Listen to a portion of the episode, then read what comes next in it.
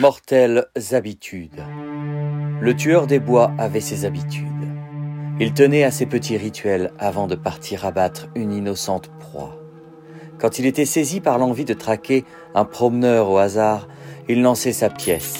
Face, je m'équipe et je pars, se disait-il les jours de pulsion. En cet après-midi d'automne, il quitta donc sa maison et s'en alla pour tuer.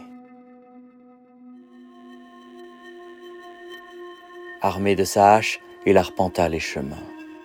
Arrivé au milieu d'une clairière aux arbres nus, une fourche crasseuse le traversa de part en part. Sa dernière vision fut l'outil ensanglanté qui était sorti de son ventre. La dernière phrase qu'il entendit fut prononcée par celle qui l'avait terrassé. J'ai mes habitudes aussi. Quand ma pièce tombe sur pile, je traque les tueurs en série. À bientôt pour une nouvelle histoire horrifique.